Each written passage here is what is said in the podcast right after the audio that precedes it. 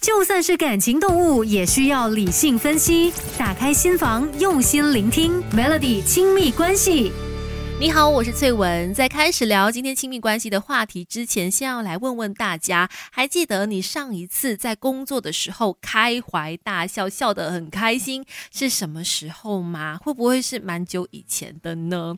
你知道吗？美国史丹福大学哦，有一堂幽默商业课，然后里面的两位授课教授呢，他们曾经做过一个调查，而且是非常大规模的一个调查哦，调查了一百六十六个国家，一百四十万人，然后他们发现。见到呢，有百分之八十五的青少年，当他们被问到这个问题，说：“哎，你在上一次开怀大笑的时候是什么时候？”很多人会回答说：“哦，就是昨天呐，就笑了很多次。”但是呢，当这些青少年慢慢的到了二十三岁的时候呢，这个笑的次数就大幅度的下滑很多，一直到六十岁左右呢，可能这个笑的次数才会稍微的回升。而且呢，还有研究显示，不管你几岁哦，周末笑的次数都比平日的时候多。这表示什么？表示当一个人来到二十三岁之后，可能他就是刚开始要进入到职场当中工作了嘛。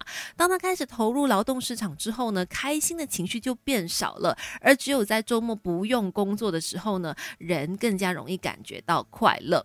那什么原因让我们在工作当中变得不爱笑呢？除了工作压力之外，刚刚我说的这个美国史丹福大学的这个两位教授呢，他们通过研究表示说，通常这个因素就跟严肃的。形象有关系，因为大部分人都觉得在工作里面要表现严肃、表现认真，才可以得到上司的重视嘛。所以很多人呢都不敢在职场当中展现自己幽默的那一个部分，怕会被同事或者是其他的上司觉得说啊，你这个人好像太轻浮了等等哦，会怕影响自己的职场竞争力，于是把幽默的那一块收起来。但是你知道吗？这其实有点可惜，因为呢，也有一项调查发现呢，在职场当中拥有幽。感的话，那其实是有更好的竞争力，也会得到更大的一个信任感哦。就算是感情动物，也需要理性分析。打开心房，用心聆听，Melody 亲密关系。你好，我是翠文。今天在亲密关系呢，要论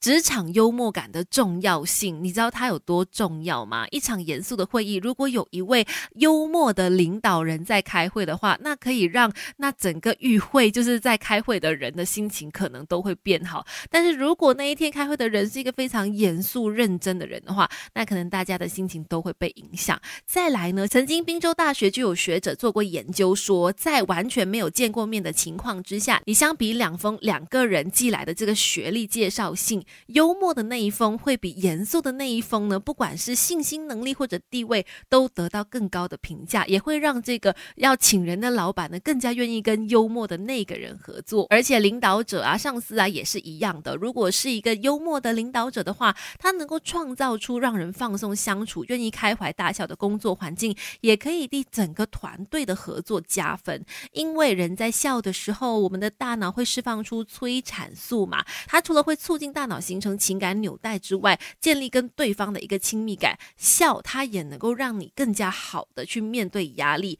抑制我们分泌皮质醇，也就是呢，让你减少焦虑啊跟沮丧。然后幽默呢，也能够让你更加的有创意。所以对于工作表现，其实幽默感是非常的重要的。但是幽默不等于轻浮搞笑，要在职场当中展现幽默，究竟应该如何做呢？就是。怎么样拿捏那个尺度？怎么样才好呢？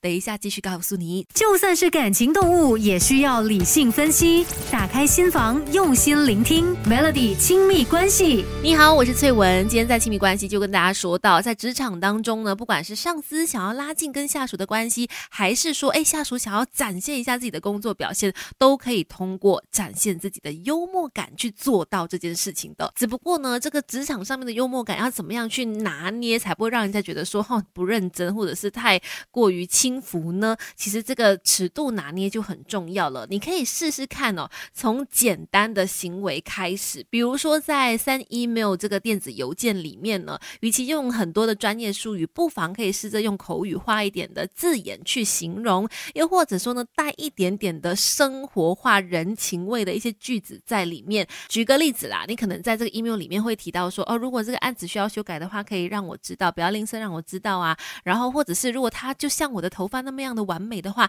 也 OK，也可以让我知道，其实就是一个小小的玩笑话。但是这个结语呢，可能就会让看的人会心一笑，感受到你的幽默。这种小小的打趣或者是自黑自己的行为呢，其实是都可以让人接受的。除了这种带开玩笑的幽默之外呢，其实关心也是可以在 email 里面表达出来的，那就可以让原本严肃的一封 email 呢，展现出不一样样的味道。比如说，哎，你可能在这个 email 的结尾那边写说，最近常常下雨啦，提醒大家要记得带雨伞呢，或者小心开车哦，等等，都能够让员工或者是看的人呢心情为之转变，更加能够增加对你的好感度或者对你的尊重哈。我觉得这些小小的举动呢，都是一个可以拉近关系，又或者说能够增强工作表现的小小技巧。幽默感跟关心都有着非常神奇的效果。